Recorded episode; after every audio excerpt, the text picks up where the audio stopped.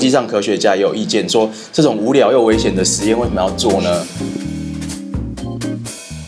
大家好，我是小黑。大家好，我是 Claudius。其实我一直有个问题，就是网络上有谣言说，这次武汉肺炎的病毒是生化武器。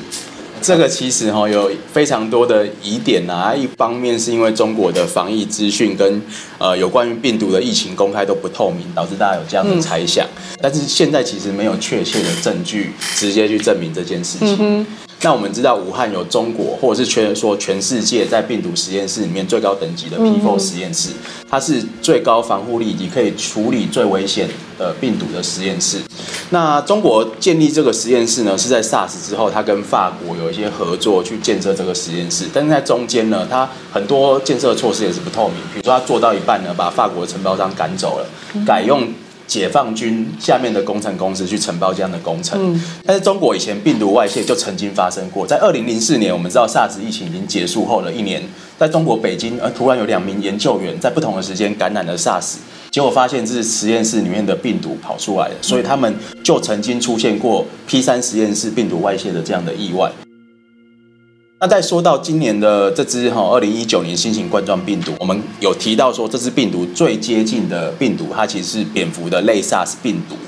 武汉就有一个研究团队，他是有一一位叫石正丽研究员所带领的。好，那他其实后来大家有去翻他以前发表过的论文，结果呢，很令人担心的，他在二零一五年那时候呢，就开始有在做所谓的融合病毒这件事情。他把呃，蝙蝠的类 SARS 病毒哦，里面关键的蛋白质置换以后，让它有感染人类的能力。那这样的研究呢，甚至有发表在很好的期刊哦，《Nature Medicine》自然医学期刊上面。那其实这个期刊发表的时候呢，当时国际上科学家也有意见说，这种无聊又危险的实验为什么要做呢？那所以这个期刊本来是这个研究本来是美国跟中国合作做的，后来美国就停止资助这样的研究，哦，就不再做了。但是中国方还是继续把这样的研究做下去，而且中国因为很很特别，它境内本身就有很多天然的类似 SARS 这样的病毒，那甚至有人说可能有五百种之多。那它掌握的一些病毒株呢，是还没有完全被发表出来的，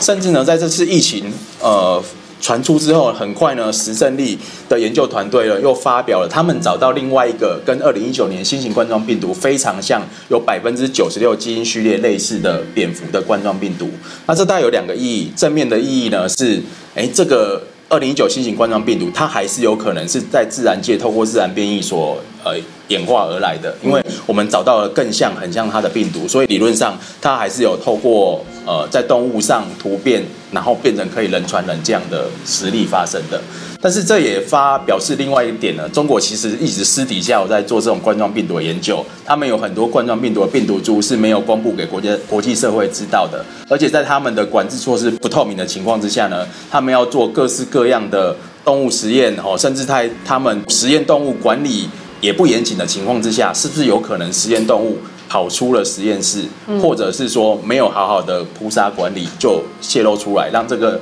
病毒呢去得到了散播的机会，这些是可能的疑点。